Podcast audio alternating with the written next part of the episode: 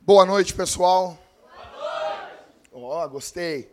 Pessoal, primeira coisa que eu quero dizer para vocês que é uma alegria muito grande estar hoje aqui e pedir para vocês que se desloguem das votações aí. OK? Se desloga. Se desloga. Não, mas se desloga de verdade. Tá?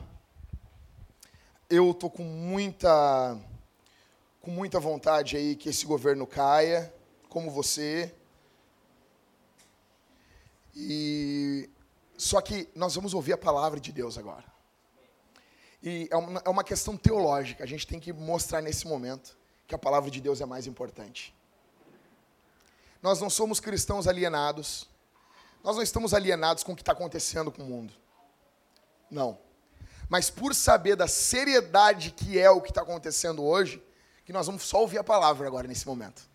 Porque é muito sério o que está acontecendo no Brasil que a gente não vai ficar ligado no que está acontecendo no Brasil nesse momento. Nós vamos voltar ao Senhor nesse momento. E eu estou com uma expectativa muito grande para o que Jesus pode fazer hoje aqui no nosso meio. Quem está nos visitando pela primeira vez, meu nome é Jackson, eu sou o pastor pregador dessa igreja, um dos pastores desse rebanho, dessa amada igreja. Não está todo mundo aqui, mas eu queria dizer isso para vocês hoje, antes de começar a pregar. Eu quero dizer algumas coisas.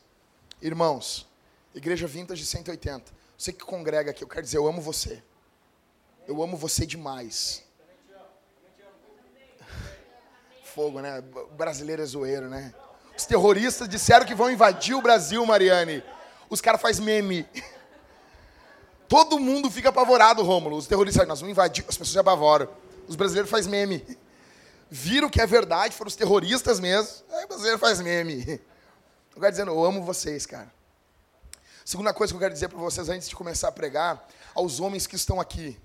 Nós não plantamos igrejas somente com um pastor ou somente com os presbíteros.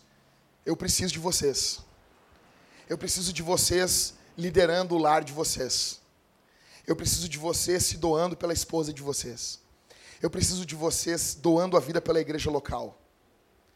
É muito fácil abandonar uma igreja local. É muito fácil virar as costas para uma igreja local. Homens que estão aqui, eu preciso de vocês. Eu conto com vocês.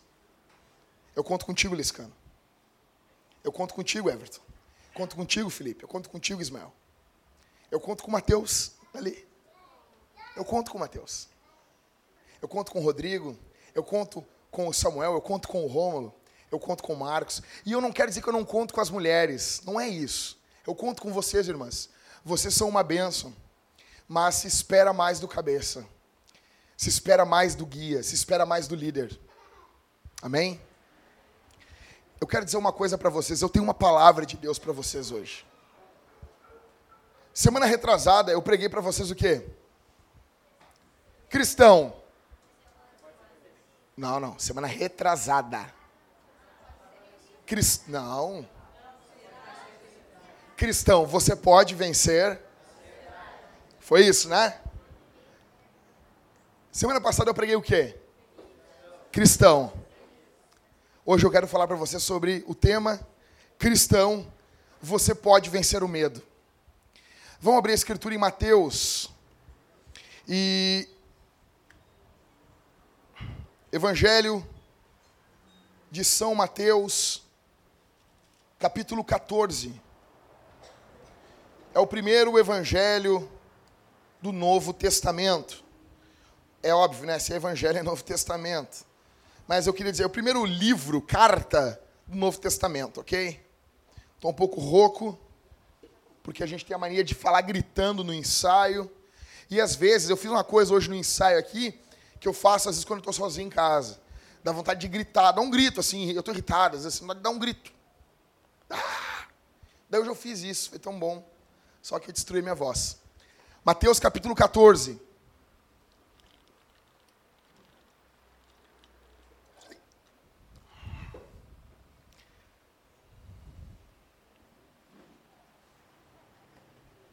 Mateus capítulo 14, o verso 22.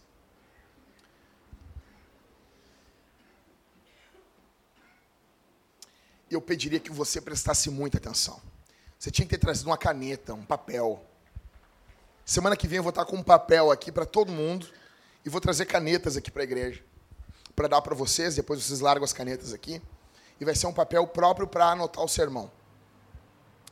Mateus capítulo 14, verso 22, e não fecha a Bíblia e vamos ir junto, caminhando nesse texto juntos, que é a palavra de Deus para nós hoje aqui. Logo em seguida, ele, aqui é Jesus, tá?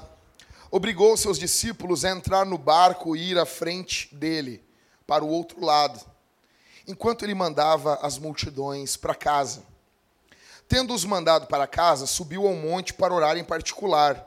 Ao anoitecer, ele estava ali sozinho. Enquanto isso, o barco já estava bem longe da terra e era sacudido pelas ondas, pois o vento era contrário.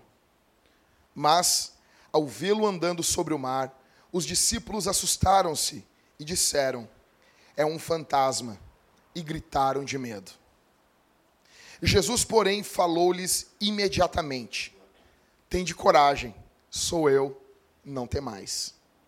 Pedro lhe respondeu: Senhor, se és tu, manda-me ir sobre as águas até onde estás. Ele lhe disse: Vem. Descendo do barco e andando sobre as águas, Pedro foi ao encontro de Jesus. Mas, ao perceber o vento, teve medo e, começando a afundar, gritou: Senhor, salva-me. Imediatamente, Jesus estendeu a mão segurou-o e disse-lhe: Homem de pequena fé, por que duvidaste? E logo que subiram para o barco, o vento cessou. Então os que estavam no barco o adoraram, dizendo: Verdadeiramente, tu és o Filho de Deus. E tendo feito a travessia, chegaram à terra em Genezaré. Os homens do lugar o reconheceram e divulgaram isso por toda a região e levaram-lhe todos os enfermos e rogaram-lhe que apenas lhes permitisse tocar a barra do seu manto, e todos os que a tocaram foram curados. Amém. Qual é o teu medo aqui essa noite? Qual é o teu medo? Do que, que você tem medo? Qual é o teu maior medo? Qual é o maior pavor que você tem? Se, meu Deus, pode acontecer tudo na minha vida, mas isso não pode acontecer. Pode a minha vida passar por todas as coisas, mas isso eu não posso passar. Isso eu não aguento. Isso eu não consigo. Você já passou por momentos na tua vida que você pensou assim: eu não tenho como suportar o que eu estou passando? Você já passou talvez por algum momento na sua vida que você disse assim: eu não vou conseguir administrar isso que eu estou passando? Já teve algum momento inadministrável na sua vida que você diz: meu Deus, por que eu estou passando por isso? Por que, que eu estou passando por isso? Por que, que isso está acontecendo comigo? E esse texto aqui, eu fui fazer uma, uma visita essa semana com o Halisson e com o Hellison. Vocês sabem que o Halisson tem um irmão. E o nome do irmão do Halisson, qual é, irmã Eliane? É Hellison. Eu cheguei para eles, eu disse, eu sei qual seria o nome do outro irmão caso vocês tivessem. E ele disseram, ah, ia ser Hudson. Não ia, ia ser Hillisson. Halisson, Hellisson, Hillisson. E se tivesse mais um, ia ser Rollisson. E se tivesse mais um, ia ser Rulisson. Porque a mãe de vocês é muito criativa. E, é, e, e depois a, a, a Jéssica disse que tem um Rãolisson. Né? É que nem o Humberto, tem o dois Berto, três Berto. Que piada infame, né? E lá estamos nós indo fazer missão na avó do, do Halisson e do Hellisson. E eu cheguei lá, ela teve um AVC. Eu imaginei que eu ia ver uma velhinha deitada numa cama, né? Toda errada, com a boca torta, babando, dizendo Camila, mais melão. Quem entendeu a referência entendeu. Ninguém viu essa novela, década de. É uma novela antiga, velho. Não, é que na casa do Cauê não tinha TV, né? Aqueles crentes que sofria, que ia na casa. Sabe aqueles crentes, filho de crente, que queriam ver TV, chegava na casa do vizinho e não queria ir embora, assim? Aquelas crianças tristes, aquelas igrejas muito conservadoras. A gente te entende, Cauê, não foi fácil. Tudo se explica. Então, assim, pessoal, eu chego lá, não, tem uma senhora, cabelo, cabelo todo vermelho, e ela caminhando normal, afetou só a fala dela. Ela não conseguia falar. E daí, na hora, eu se eu vou falar Mateus 14. Eu abri esse texto e preguei. E, daí, e eu preguei, velho, lá. Tava a família lá. E, cara, eu não tô nem aí, meu. O pessoal, enquanto não parou, não fiquei. Enquanto o pessoal não calou a boca, eu fiquei parado. O pastor vai ler uma palavra. Aí, quando parou, sou craque. Cara, eu não sei fazer muita coisa. Mas, assim, causar climão, eu sei. Fui pregar uma vez no, no aniversário de um pastor. E era logo depois do almoço, assim, ô Sula. Aí eu tô lá, quando eu fui pegar o microfone, as pessoas caminhando de um lado pro outro, um ginásio. Umas mil pessoas, assim, as pessoas caminhando. Peguei o microfone, parei, não preguei. As pessoas queriam ouvir, eu joguei essas pessoas contra os outros, tá ligado? Elas foram parando. A mesma coisa ali. O pessoal parou. Eu abri a Bíblia e preguei. Disse, não, não vou ler uma palavra, eu quero pregar um sermão aqui para vocês.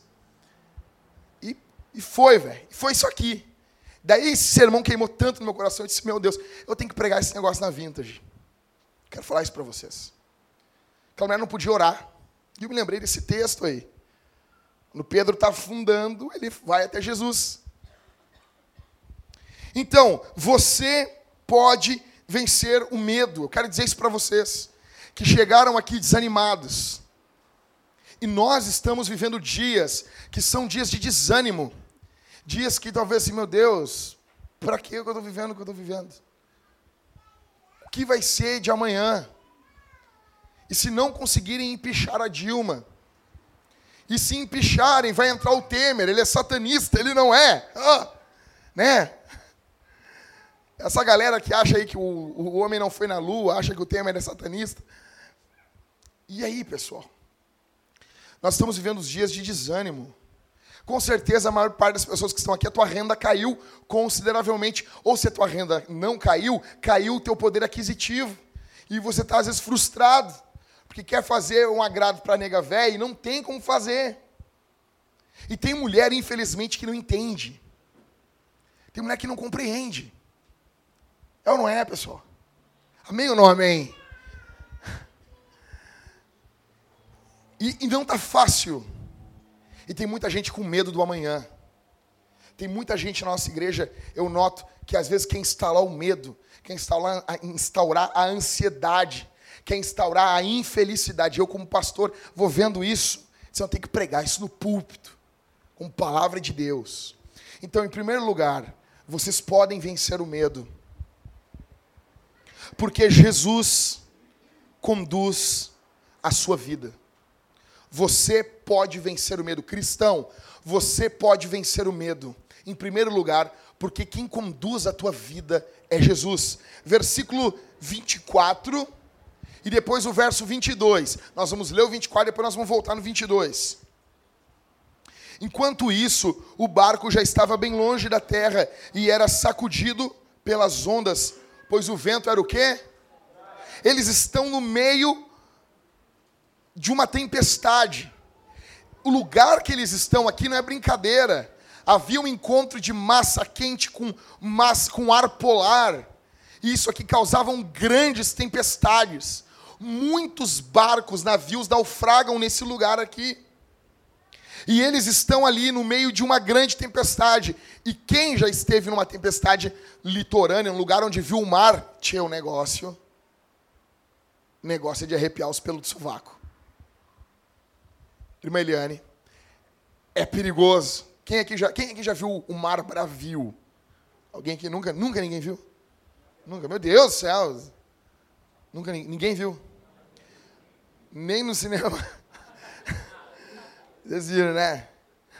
Vocês mais ou menos entender. E aquilo tá, verso 22. Logo em seguida, o que, que diz aí, pessoal? Oi? Ele obrigou. Quem obrigou? Jesus obrigou eles a fazer o quê? Hã? Para atravessar, ok? Era tarde, o barco estava sendo castigado pelas ondas, o barco estava sendo castigado pelo mar, o barco estava sendo sacudido. O medo era por causa do quê? Por causa do mar. O mar estava sendo levado pelos ventos e estava sacudindo o barco. Só que eles deveriam estar tranquilos. Por quê? Porque eles estavam ali porque Jesus mandou eles estarem. Porque Jesus guiou a vida deles. Porque quem guiou eles para aquela tempestade não foi o acaso, não foi o diabo, foi Jesus. É Jesus que impulsiona os discípulos para o meio da tempestade. É Jesus que nos leva nas nossas vidas no meio das nossas muitas tristezas às vezes. E nós devemos ficar tranquilos, porque é Jesus que guia a nossa vida. É Jesus que está guiando a tua vida. É Jesus que está guiando a tua existência. É Jesus que está guiando a tua o teu existir nesse mundo. Você tem que pegar e dizer, não, cara, eu estou passando isso. Evocar sempre, olha aqui para mim, a soberania de Deus. Não estou falando aqui das tuas misérias. O cara vai lá, trai a mulher, a mulher larga o cara. Jesus quis, não, vai plantar a batata. Para não dizer outra coisa. O cara que chega para mim e diz assim: Ah, eu traí minha mulher porque Deus quis. Eu dou um tapa no ouvido dele e diz: Deus quis que eu te desse um tapa, um soco, um cotovelaço no zóio também. Tu vê, cara, eu não queria. Mas ó, tu, ó já foi, velho. Entendeu? Né? Dá um tiro no pé dele, escolhe pé ou mão. Jesus quer que tu faça isso. Não estou falando de coisas que você não procurou. Eu estou falando de coisas que não é culpa das tuas e das minhas incredulidades. Não, Jesus mandou a gente ir, a gente foi. E a gente se ferrou. A gente ia estar tá mais seguro se não fosse por uma, por uma ótica humana.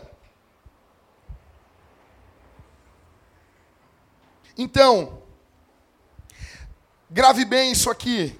A tempestade veio para pessoas que estavam em obediência a Deus. Estar em uma tempestade em obediência a Jesus é mais seguro do que estar em um conforto em desobediência a Jesus. É muito mais seguro estar no meio de uma tempestade, porque Jesus mandou, do que estar no conforto do lar vendo Netflix, sendo que Jesus não mandou você ficar. Imagina os discípulos lá, sentados, tá bem, Rosa? Fico nervoso, passando mal aí. Do que os discípulos. Imagina, lá vendo Netflix, lá, vamos aproveitar que a banda não diminuiu da internet ainda. Não. Nós não devemos julgar as nossas vidas, a nossa vida com Deus, com base nas circunstâncias não é porque a, a, sua vida está sendo sacudida pelas tempestades da vida que você está mal com Deus. Não é porque você ganhou um aumento no serviço que Jesus está alegre com você. A nossa vida não é medida na circunstancialidade da existência do mundo. Nós não medimos a nossa alegria com base nas coisas, mas a nossa alegria é medida, é sustentada em Deus, em Cristo Jesus não é as consequências do teu trabalho, não é o que vai ser do amanhã, que mostra se você está bem ou mal com Deus. Porque se, se estar passando coisas boas ou ruins é o que determina, então Deus odiou Paulo. Então Cristo não foi o Deus encarnado, porque terminou na cruz. Vocês estão entendendo isso?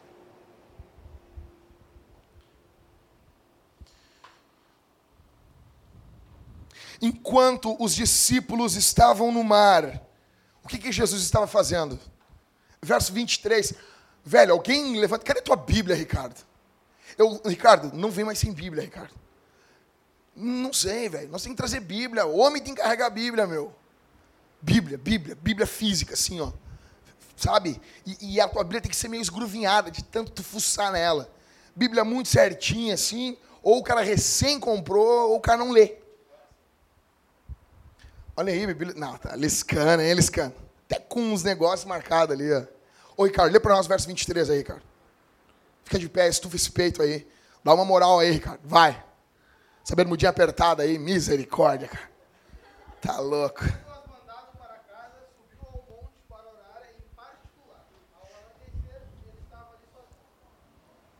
Enquanto eles estavam debaixo da tempestade do mar, Jesus estava intercedendo e orando por eles. A Bíblia diz em Hebreus que ele é o nosso sumo sacerdote. Você entendeu isso aqui, meu pai? Jesus está intercedendo por ti. Enquanto você está, às vezes, passando, tem gente que não tem nem força mais para orar. Tem gente que não tem nem mais força para ir até Deus. Eu conheço um amigo meu, ele teve foi tentado muito para blasfemar contra Deus, e ele disse assim: "Deus, eu não consigo mais lutar contra isso. Parece que uma força infernal quer me empurrar para fora da tua presença." E ele disse: Agora eu dependo única e exclusivamente do Senhor como meu sacerdote que intercede por mim. E ele disse que ele sentiu. Você não tem problema com isso, né? Ele tem problema com isso. Ai, não é, a minha fé não é com base no que eu sinto. É, a gente sabe disso. Mas ele sentiu Jesus intercedendo por ele. E aquilo foi libertador para ele. Eu quero dizer uma coisa para você, cristão, que está aqui me ouvindo: Jesus está intercedendo por nós nas tempestades da vida. Eles estavam sendo, eles estavam sendo sacudidos. Jesus estava orando por eles.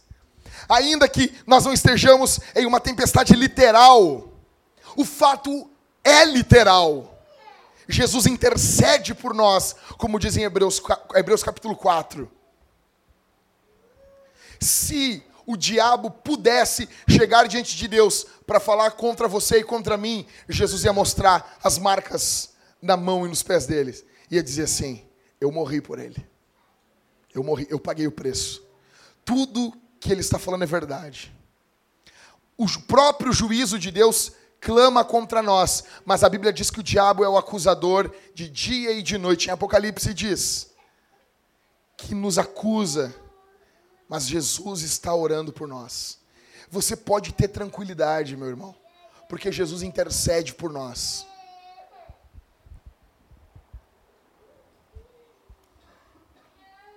O problema hoje no mundo, o principal problema de muitas igrejas é que as pessoas têm uma visão minúscula de Deus, uma visão mirrada de Deus. E eu queria que você parasse e prestasse atenção no que eu estou falando, porque isso aqui é muito sério. O tamanho de Deus que você consegue contemplar nas Escrituras é o que vai fazer toda a diferença no teu cristianismo. A questão não são regras, a questão é a visão que você tem de Deus. Deus é soberano, Deus reina de verdade, ou tem um mas. Jonathan Edwards dizia que eu já falei isso.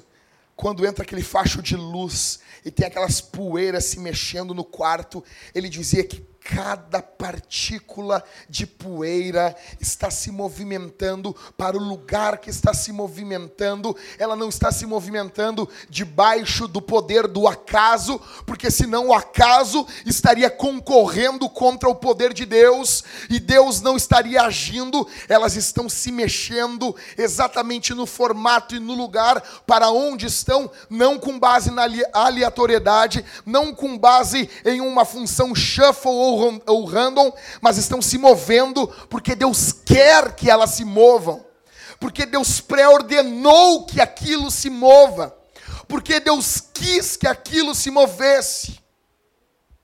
Tudo o que acontece no mundo, tudo o que aconteceu na tua vida até hoje, a culpa não é do teu pai, da tua mãe, o problema é que nós guardamos muitas mágoas das pessoas ainda que elas tenham culpa no que envolve pecado, mas acima disso está a bondade de Deus, e isso fez bem para a tua vida, e isso fez bem para a tua existência, porque Deus reina, Deus governa. Então, somente um Jesus que reina pode dizer para eles: vão, sabendo que logo adiante tem uma tempestade. Jesus diz: vai. Jesus ordenou que eles fossem.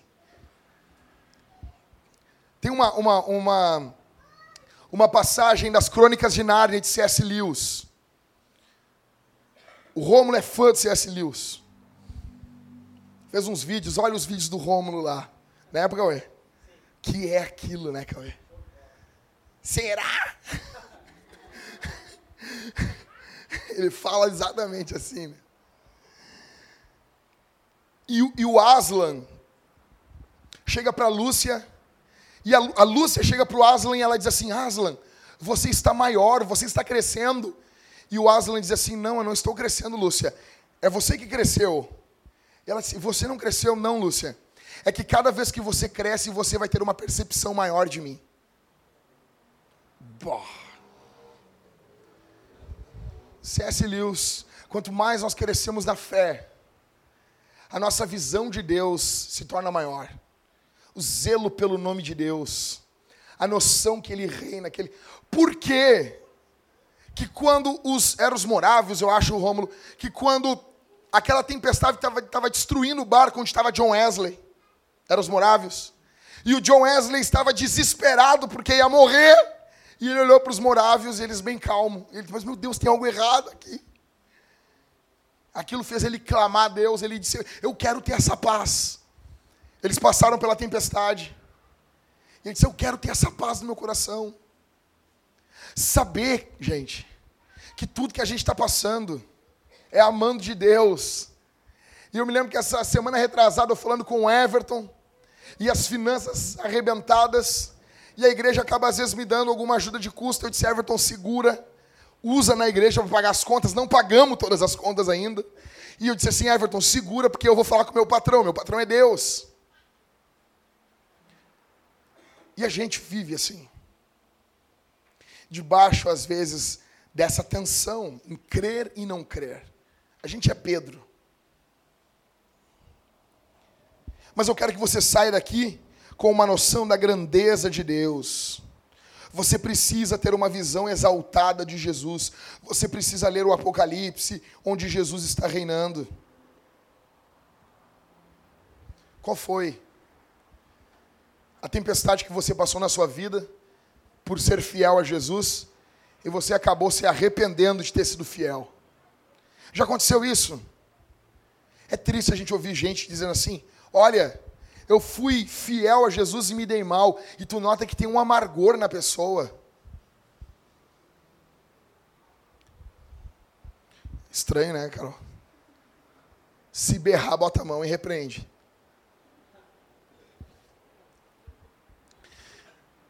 Agora tem uma coisa, eu já vi muita gente triste durante a vida com as coisas que aconteceram com ela, mas tem uma coisa que não existe, nunca existiu e nunca vai existir. Você nunca vai ver uma pessoa no leito de morte arrependida por ter seguido Jesus. Nunca. Nunca, vai, nunca houve alguém seguir droga. O que, que foi, Mateus? Mateus, estou arrependido porque eu segui Jesus morrendo. Ali é um momento de regozijo. Ali é um momento de alegria por termos seguido a Jesus. Então, sabe por que você pode vencer o medo, cristão? Porque Jesus conduz a tua vida. Em primeiro lugar, você pode vencer o medo. Tem como vencer ele. Porque Jesus conduz a tua vida. Não é o acaso. Não é o acaso. Isso não impede você de lutar. Isso não impede você de sair, de se esforçar, de melhorar, de batalhar.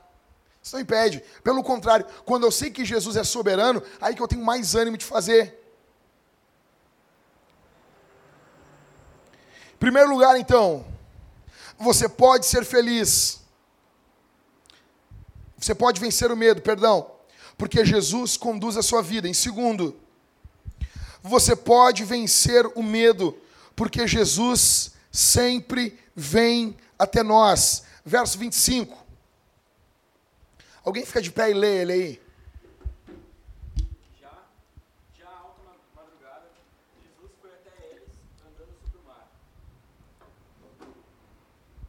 Alguém abre em 2 Coríntios 1,8. e lê aí. 2 Coríntios 1,8.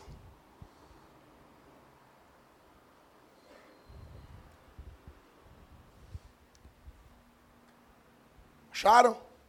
Vai ler para nós, Ivan. Ivan do Fogo, 1,8. Segunda, depois da primeira, tá?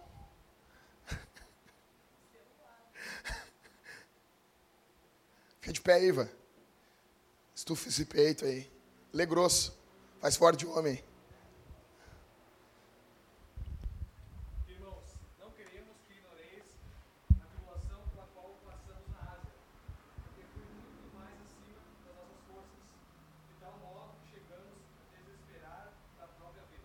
Ah, mas a gente não vai passar por, por, por lutas maiores do que as nossas forças. Quem já ouviu essa besteira aí?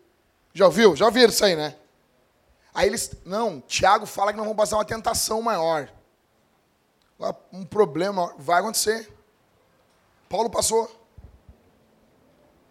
Paulo passou. Uma tempestade é uma, algo maior do que as nossas forças é algo inadministrável.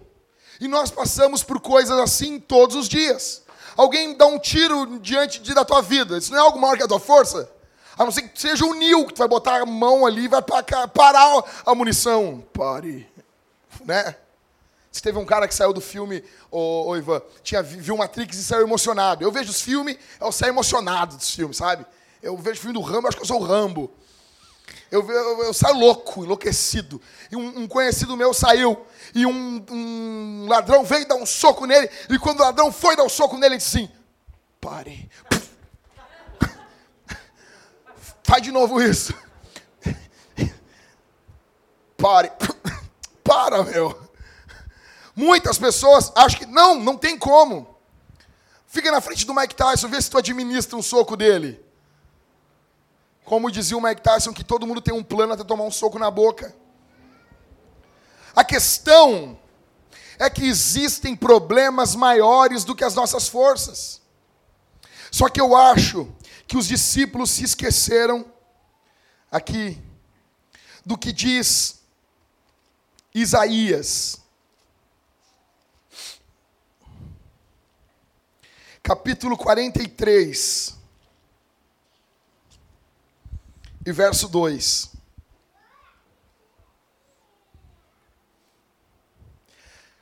Quando passares pelas águas, eu serei contigo.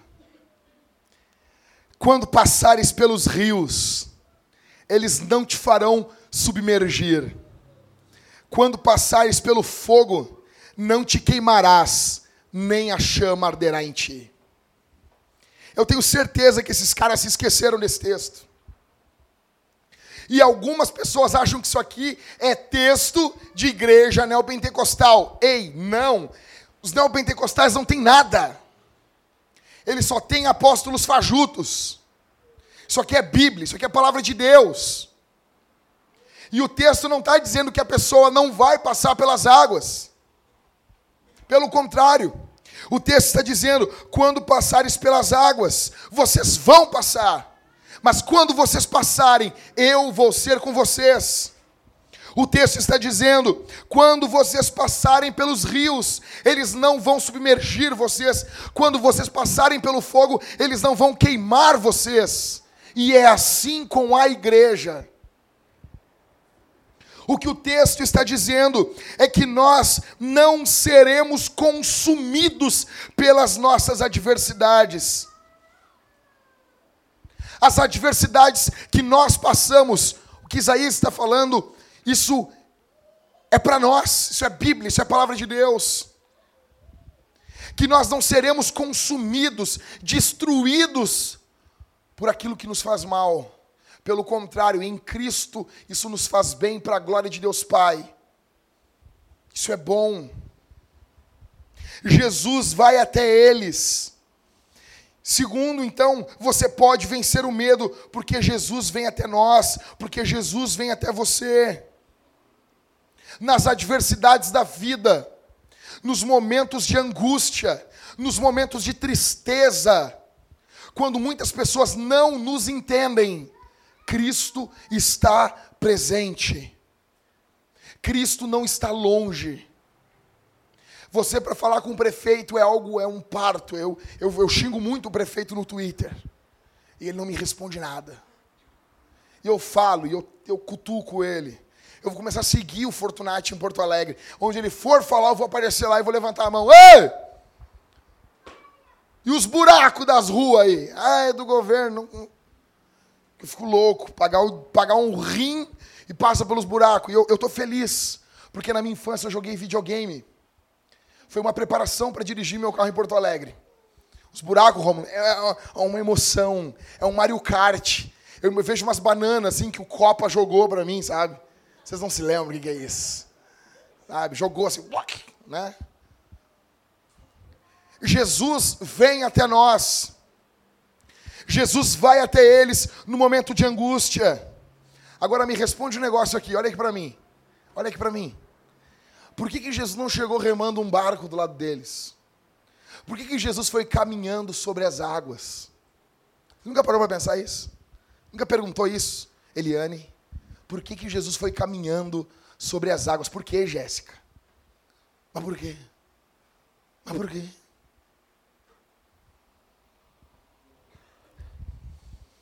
Porque aquilo que causava medo nos discípulos, que era a água, estava debaixo dos pés de Jesus.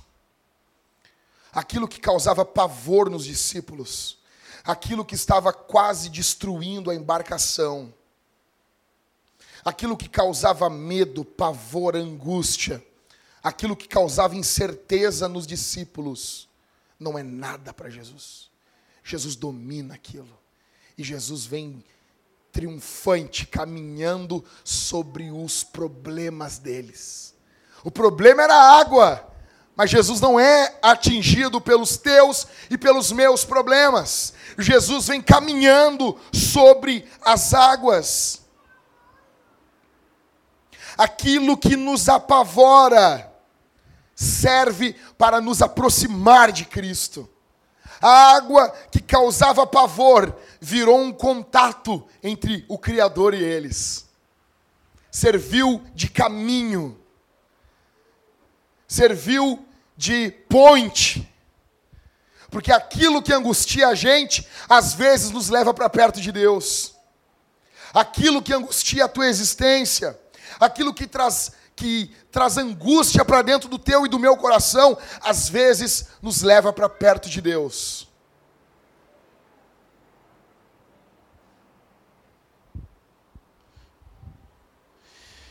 Jesus estava mostrando que aquilo que foge ao nosso controle está debaixo do controle e dos pés e do domínio do Senhor. Por isso que ele vem caminhando. Um cara, Imagina só, cara. Tudo. Porque o mar não acalmou quando Jesus veio caminhando. Continuou aquele tendel. E Jesus vem caminhando, Ricardo.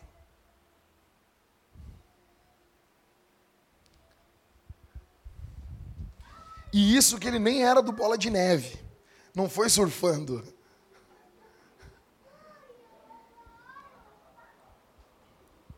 Jesus vem dizendo o que para eles? O que, que, é que Jesus diz para eles? O que, que é que Jesus diz para eles? A primeira coisa que Jesus diz para eles, 27. Tem coragem, cara. Tem de coragem, sou eu, ou eu sou. Não temais, não tenham medo. Depois da queda, nós nos tornamos medrosos.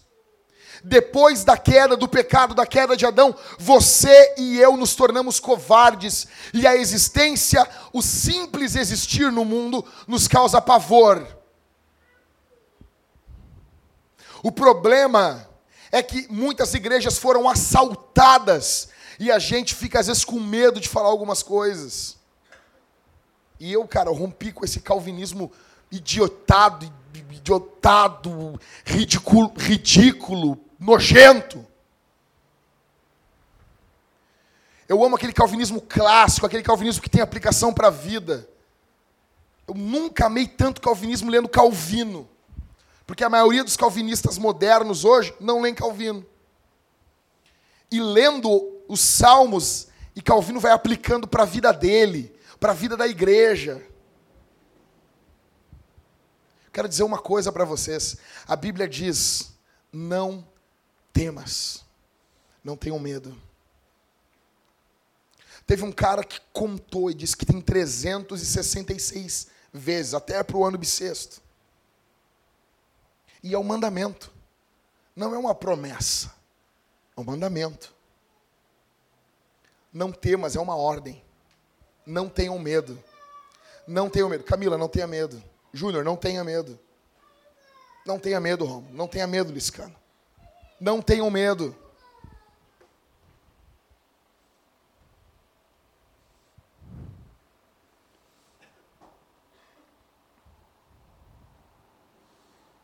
A presença de Jesus é o antídoto para o nosso medo.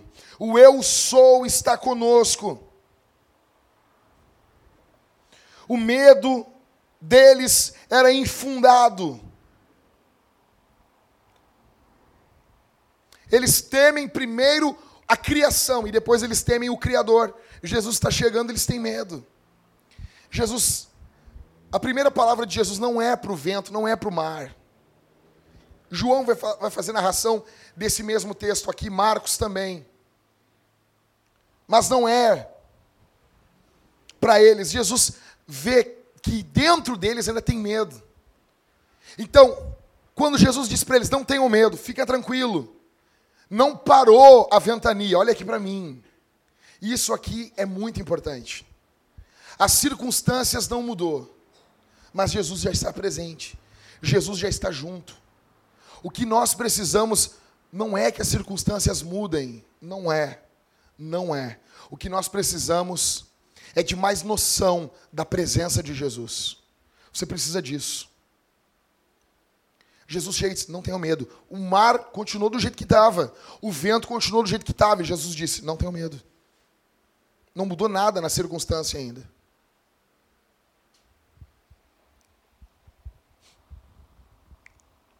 Os nossos problemas estão debaixo dos pés de Jesus. Deus tem os seus meios. Interessante é que nesse contexto aqui, não perde sua atenção, os esforços deles haviam acabado. Muitas pessoas Deus leva no limite, para que a pessoa chegue no seu limite, não tenha mais recurso algum. Jesus é meu último recurso.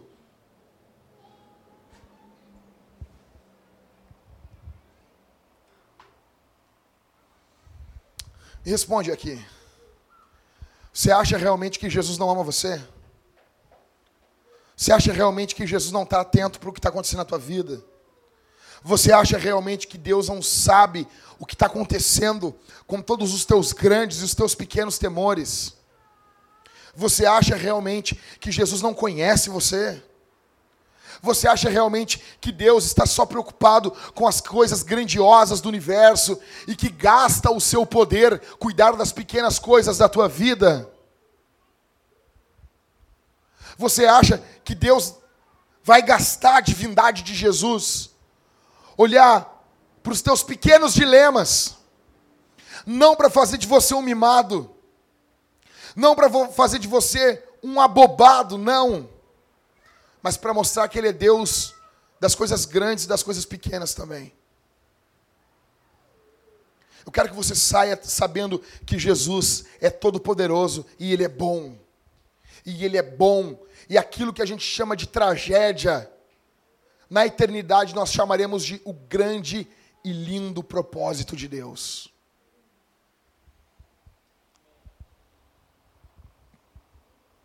Sabe? Por que, que você pode vencer o medo? Você pode vencer o medo em segundo lugar, porque Jesus vem até nós. Então, em primeiro, você pode vencer o medo por quê? Por quê?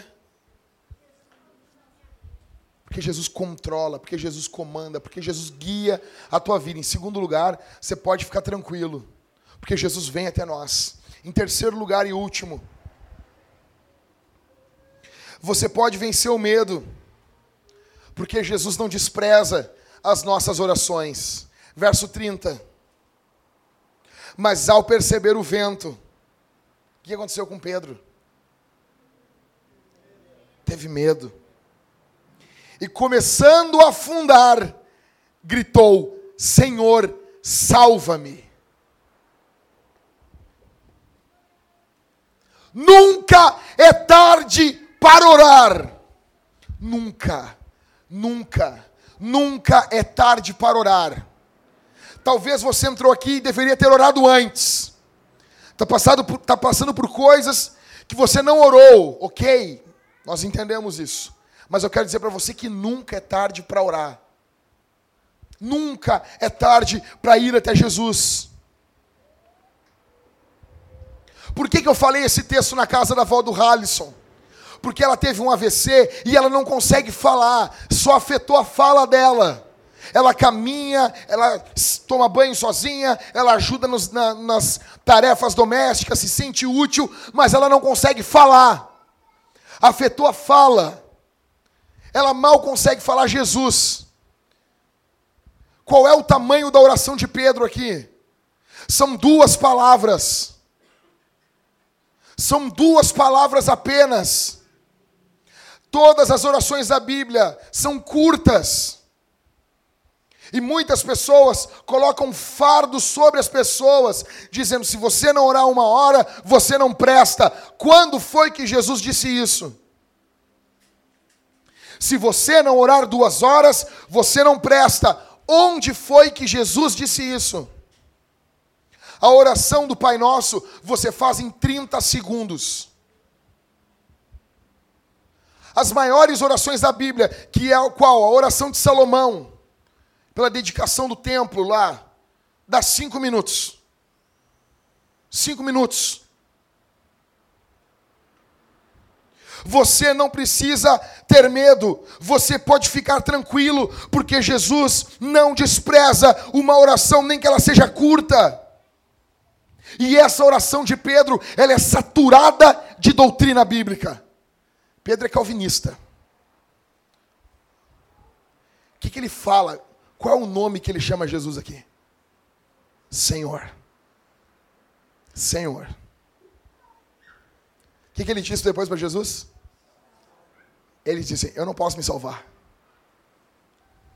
Tu és Senhor. Jesus, Pedro está tá confessando, imagina, no, no desespero da vida, ele está dizendo: Jesus é meu Senhor e o meu Salvador. Eu não tenho como me salvar. Uma oração direta. E tem um sermão do Spurgeon só sobre essa oração.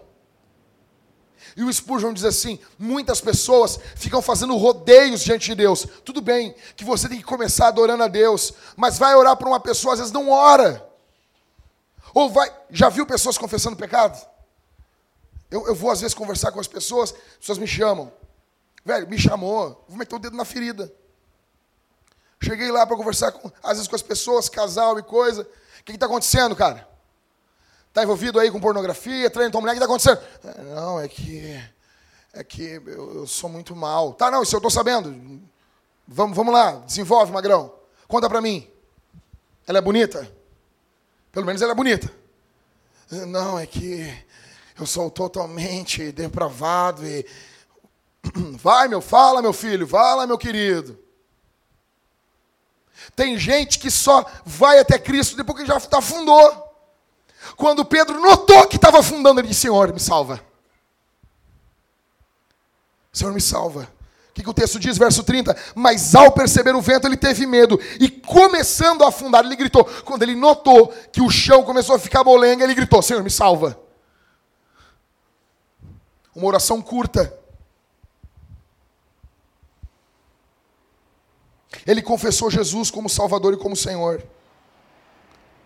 Você só pode ir até Cristo aqui essa noite se você reconhecer que você não tem como se salvar, que você não é bom, que você não tem condições alguma de se salvar, de se ajudar.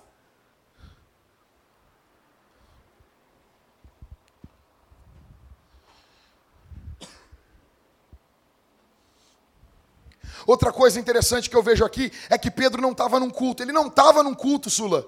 Não estava num culto.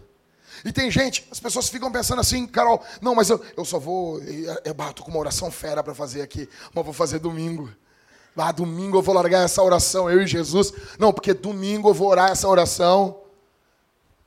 Domingo, ah, domingo eu tô com uma oração para fazer domingo. Nossa, cara, quando eu dobrar o joelho eu vou falar um bagulho para Jesus. Uou! vou chegar em casa, vou dobrar o joelho, Cauê. Bato com uma oração fera para falar, você tive uma ideia aqui. Vou falar um bagulho furioso para Jesus, assim, ó. Então fala agora, animal. Então fala agora.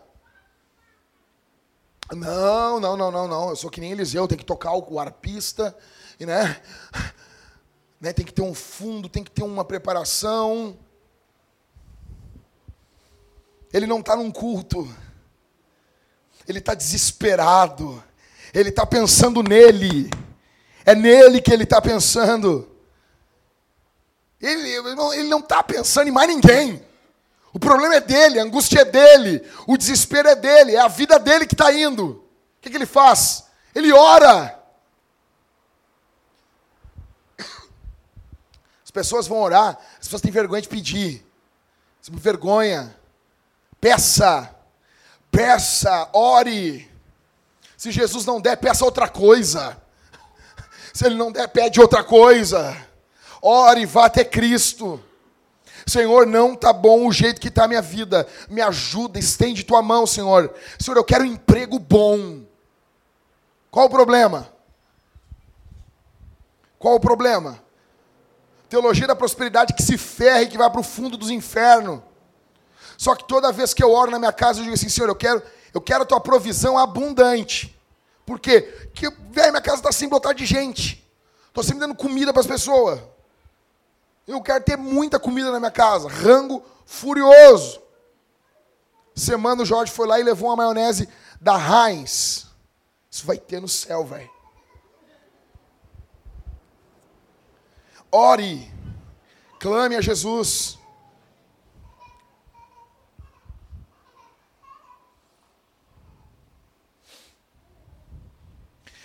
Aí tem um texto de Pedro, 1 Pedro, abre aí, 3,12.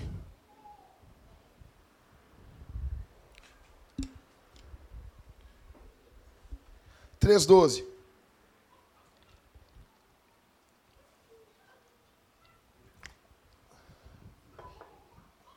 Pode ler, Ivan. Achou?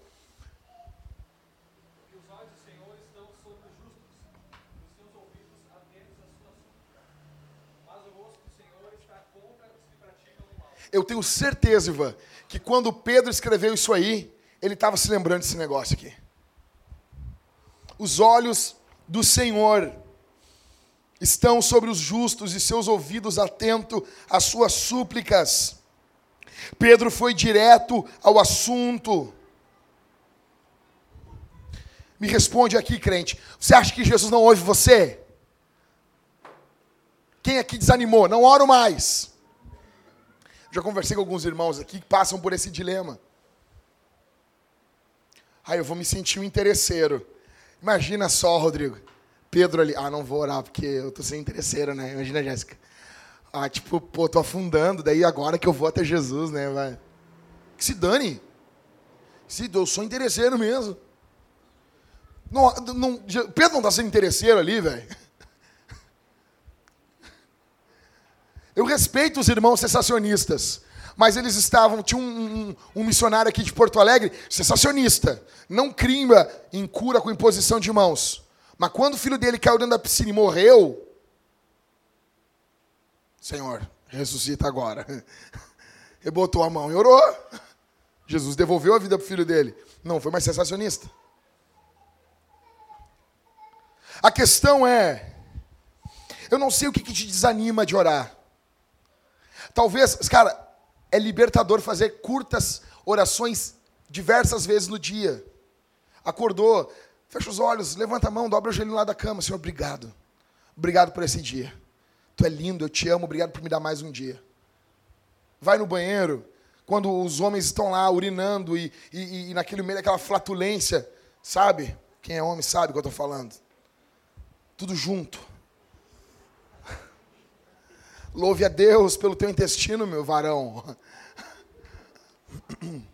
É, amém. Imagina tudo estrancado e não saindo. Que horror. Irmã, e você louva a Deus porque ele não está no quarto mais. Porque ele já está longe de você. É um livramento do Senhor. Levantou cedo. Cara, como que pode ter gente que levanta, levanta e sai? Eu, tenho, eu não consigo. Só levanto, assim, boto a roupa. Tinha um amigo meu, que eu era guri e nós ia jogar futebol, Matheus. Aí ele, ele já dormia com a roupa do futebol. E nós jogávamos futebol seis da manhã. Daí a gente batia assim, uns diabos, cara, imagina. Seis da manhã, tuc, tuc, tuc, tuc, na, na janela do cara. Daí o cara, aí ele abria a janela, eu, às vezes a gente abria, pulava pra dentro da casa dele, dentro do, do quarto do cara. Aí dizia, ô Pablo, acorda aí, meu. A gente tem que jogar. Daí ele fazia assim, sentava na cama, olhava para nós e dizia, tô pronto. Assim. E tem cristão que é assim. Eles levantam e saem e vão viver sem fazer uma oração de 20 segundos. 20 segundos. Sabe por que, que muitas vidas de pessoas são secas? É porque não tem os pequenos pingados da graça divina espalhados no dia a dia, espalhados no viver diário. Eu não estou dizendo que você tem que orar duas, três horas, mas se o Espírito Santo te conduzir, vai, magrão. Mas eu estou dizendo, espalhe pequenas orações durante o teu dia. Espalhe orações curtas, várias e várias orações. Há um Deus no céu que ouve nossas orações. Você não precisa ter medo. Você não precisa ter medo. Jesus ouve as orações do seu povo.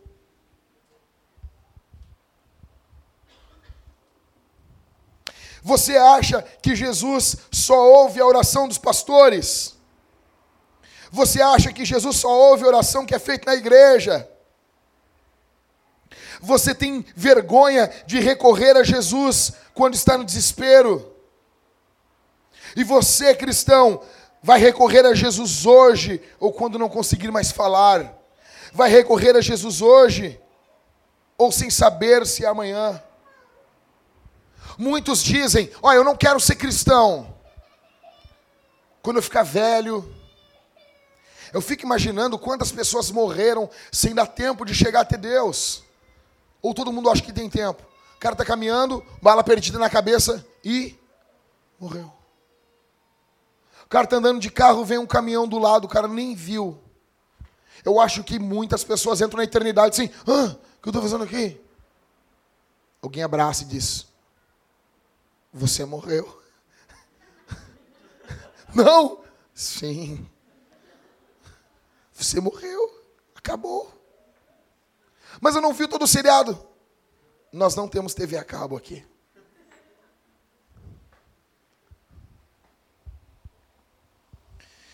Você não sabe se você terá tempo de orar amanhã. Hebreus diz que se nós ouvirmos hoje a voz do Senhor, não devemos endurecer nosso coração é hoje. Eu estou pregando para você hoje. Você tem que orar hoje, você tem que buscar o Senhor hoje. Hoje temos como clamar ao Senhor. Encerrando. Talvez eu estou falando com gente aqui que tem uma crise terrível. Tem momentos que vocês estão vibrando como verdadeiros gigantes da fé. E aí, como é que tá, Liscano? Estou bem. Oh, glória o manto, tô crendo em Jesus, tô feliz. Dá três dias, como é que tá liscando? Bah, tô mal. Sabe? Nem todo mundo é assim, uou, vibrante. Algumas pessoas são como Pedro. Pedro é um cara meio decifrável.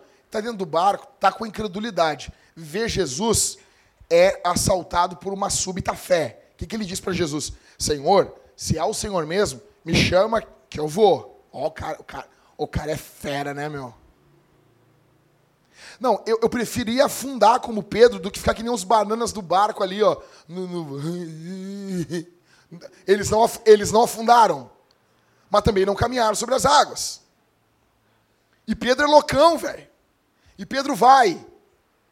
E Pedro tem fé, daí vê a circunstância, ele diz que tem medo. E daí ele tem medo, ele tem um pouco de fé também, porque Calvino vai dizer que no medo dele, na incredulidade dele, ele vai até Jesus. Então é uma fé com medo. Está entendendo?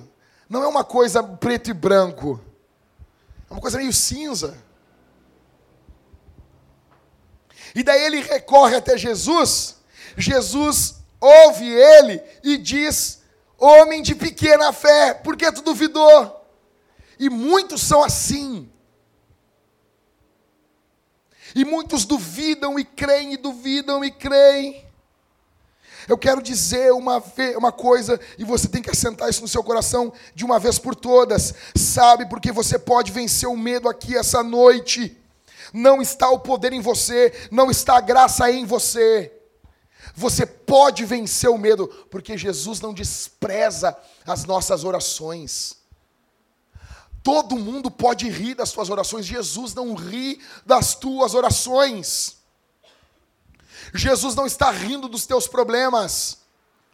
Jesus não está rindo da tua vida. Nós somos motivo de zombaria para muita gente. Muita gente ri da gente, mas Jesus não. Jesus não. Jesus não brinca com o seu povo. Jesus não está jogando dado com a tua vida. Jesus não está usando você como experiência.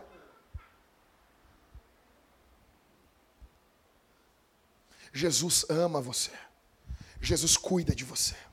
Você está sendo cuidado por Cristo, amado pelo Senhor.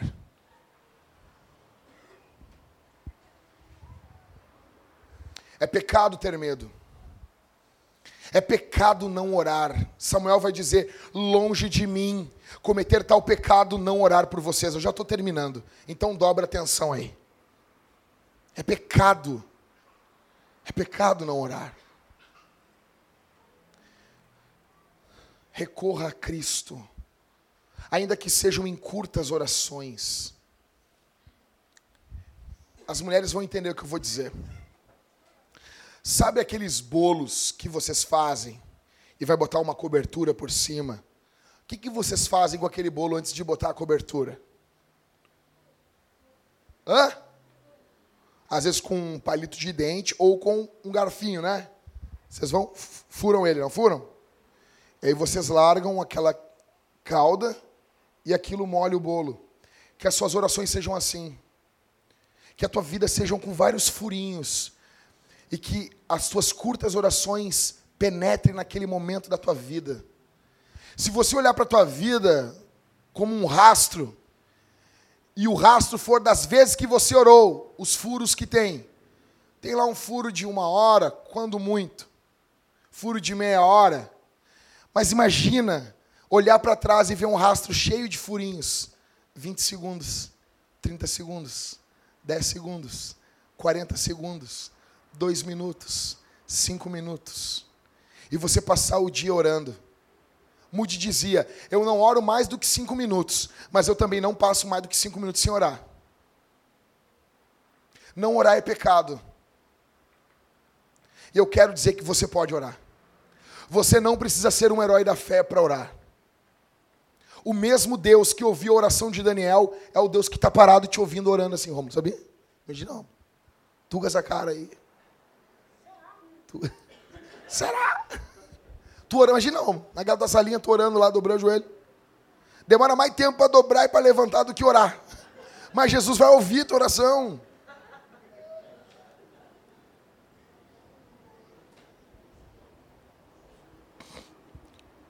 É pecado ter medo e é pecado não orar. Porém, Jesus morreu por esse pecado. Jesus venceu a morte por esse pecado. Jesus vence esse pecado. Cara, se você entrou aqui com essa vida, essa vida medíocre, sabe?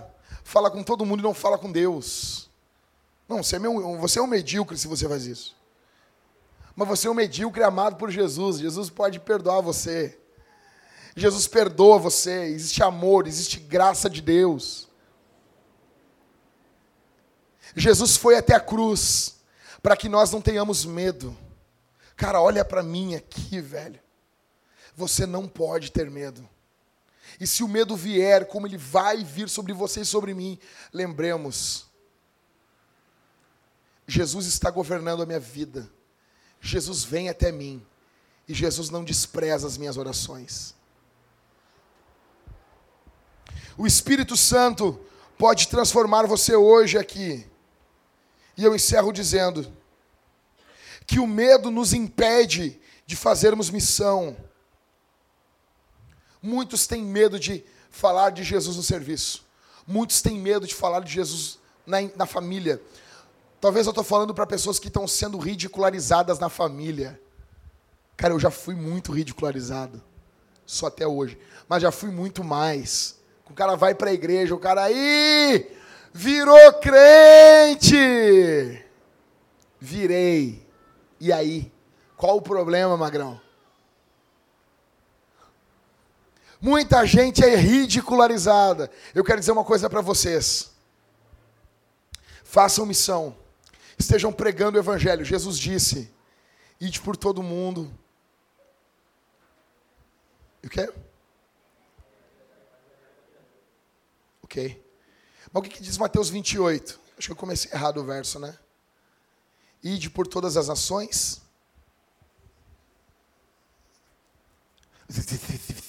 Eu, eu amo isso. É o que eu escuto daqui. Ide por todas. É para ir por todo mundo, fazendo discípulos, batizando-os, ensinando-os a guardar tudo que Jesus falou. Não é para ensinar o que Jesus falou, é para ensinar a guardar. Aí Jesus encerra dizendo o quê? Eis que estou convosco. E Jesus está com quem vai. Jesus está falando, vai e eu vou estar com vocês. Está entendendo? Está entendendo? Porque Jesus sabia que você ia ter vergonhinha.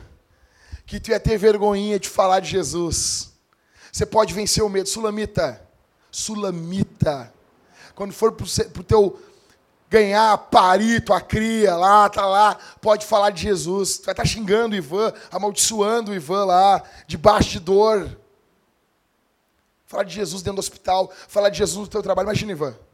Imagina, imagina. Imagina tu ganhar o dono da tua empresa para Cristo. Ele já é crente. Chegaram antes. Foi tu que ganhou o cara para Cristo? Não. A vitória sobre o medo faz toda a diferença sobre a missão. Vamos ficar de pele, povo lindo.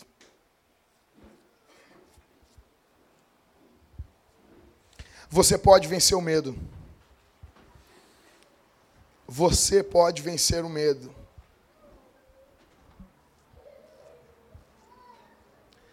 Nós vamos orar agora nesse momento, você vai orar. E Jesus não despreza a tua oração. Jesus não ri de você. Senhor, salva-me. Só isso, imagina. Imagina, imagina ali na hora ali, Jéssica. Senhor, salve-me. Ah, não, não, não, não, não. Começa aí. Como é que é aquelas orações que as pessoas começam, ô, Romulo? Senhor, nosso Deus e nosso Pai. Como é que é? Senhor Deus de Abraão, de Isaac, de Imagina, afundando. Senhor Deus de Abraão. Não dá tempo. Tem coisa que não dá tempo, negão. Não dá tempo. Ó, oh, excelentíssimo. Oh, o, cara não, o cara não fala excelentíssimo nunca. Aí larga um excelentíssimo ali. Oh, amabilíssimo pai. Mas tu quer enganar quem, rapaz? É, eu quero dizer uma coisa, pra, eu vou dar um conselho aqui que o próprio Spurgeon falou nesse sermão sobre a oração de Pedro. Spurgeon diz assim: a oração, quanto mais natural, melhor. O cara vai orar, o cara tem uma voz de um Twitter. E aí, meu, como é que tá? Não sei o quê, tudo bom? O cara vai orar. Senhor, ó Deus, ó Pai. Deus fica olhando para ele assim: quem é esse ET? Deus vira para os anjos assim: quem é esse ET? Eu não criei ET. Ore do teu jeito normal, ok? Seja você quanto mais natural, melhor. Fala com Jesus. Não fica usando palavra que tu não usa. Ó, oh, inefável. Se tu usa a palavra inefável, legal. Larga o inefável na oração ali, é bacana, né? Agora, fala com Cristo. Abre o peito e diz: Senhor, eu te amo, eu te louvo, tu é exaltado, tu é lindo. Senhor, mas eu, eu quero pedir algumas coisas, Senhor. E abre a lista ali. E fala, e abre o peito. Não esquece de orar para que Cristo glorifique o nome dele através da tua vida. Orações que são mandadas na Bíblia já estão com a resposta garantida. Não passa na frente, pelo amor de Deus. Vamos orar, povo? Fecha os olhos. Vamos orar. Senhor, amado Salvador, Tu és lindo, Tu és belo. Deus de Deus, luz de luz. Ó Deus triuno, nós chegamos diante de Tua presença nesse momento e te agradecemos pela Tua palavra, pelo fato do Senhor ter vindo ao nosso mundo, morrido na cruz e nos dado uma palavra para pregarmos. Nos chamou, nos convocou e nos enviou. E hoje a tua igreja aqui está em missão. Nós estamos como missionários aqui essa noite. E te pedimos, Senhor, que o, os meus irmãos, os teus filhos, vençam o medo.